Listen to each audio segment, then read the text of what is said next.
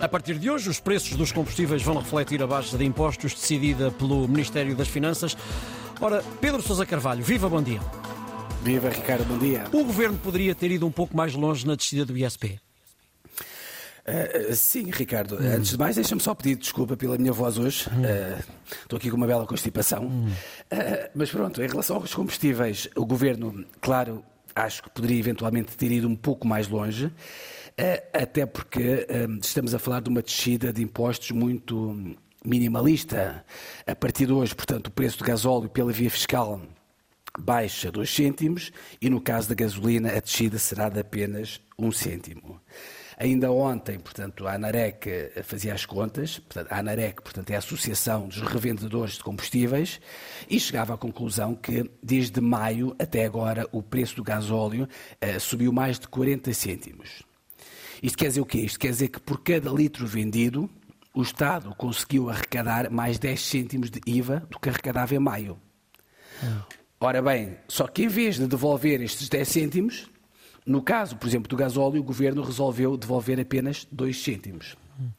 Daí as contas da ANAREC e a ANAREC dizer que o governo poderia ter ido um pouco mais longe a, a descer os combustíveis.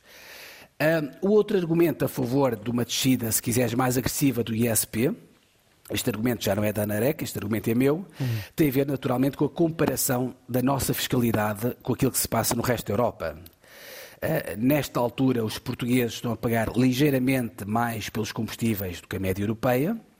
E quando nos comparamos com a nossa vizinha Espanha, a diferença de preços chega a ser superior a 10 cêntimos. E atenção, Ricardo, hum. se retirarmos a atual baixa do ISP e, e, atualizarmos, portanto, a taxa de carbono que continua congelada, a diferença de preços face à Espanha passa a ser abismal, ultrapassa claramente os 20 cêntimos.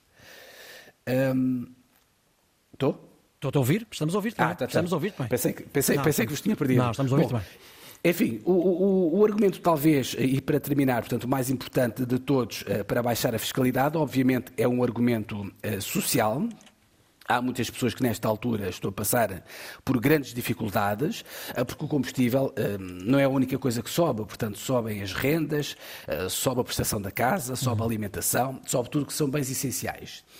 E, e ainda por cima, portanto, a a procura, se quiseres, de combustíveis é uma procura eh, que os economistas costumam, dizer pouco elástica. Uhum. O que quer dizer que, mesmo quando os preços sobem, a procura normalmente não desce muito. Uhum. Sei lá, eh, se tu não tens, Ricardo, transportes públicos para ir para a Antena 1, para o teu trabalho, naturalmente tu tens que atestar sempre o carro, quer a gasolina esteja barata, quer a gasolina esteja cara. É, por, isso, por, isso, é que se diz que ela é pouco elástica. Um, o último argumento, este é mesmo o último, portanto, a favor de uma baixa eh, mais acentuada de impostos, é claramente o argumento, se quiseres, orçamental. Eh, felizmente, as contas públicas, nesta altura, estão equilibradas e o governo pode ser um bocadinho mais agressivo na baixa de impostos, eh, sem claramente colocar em causa aquilo que é a meta do déficit previsto para este ano, que é de apenas 0,4%. Uhum. Resumindo e concluindo, Ricardo, Sim.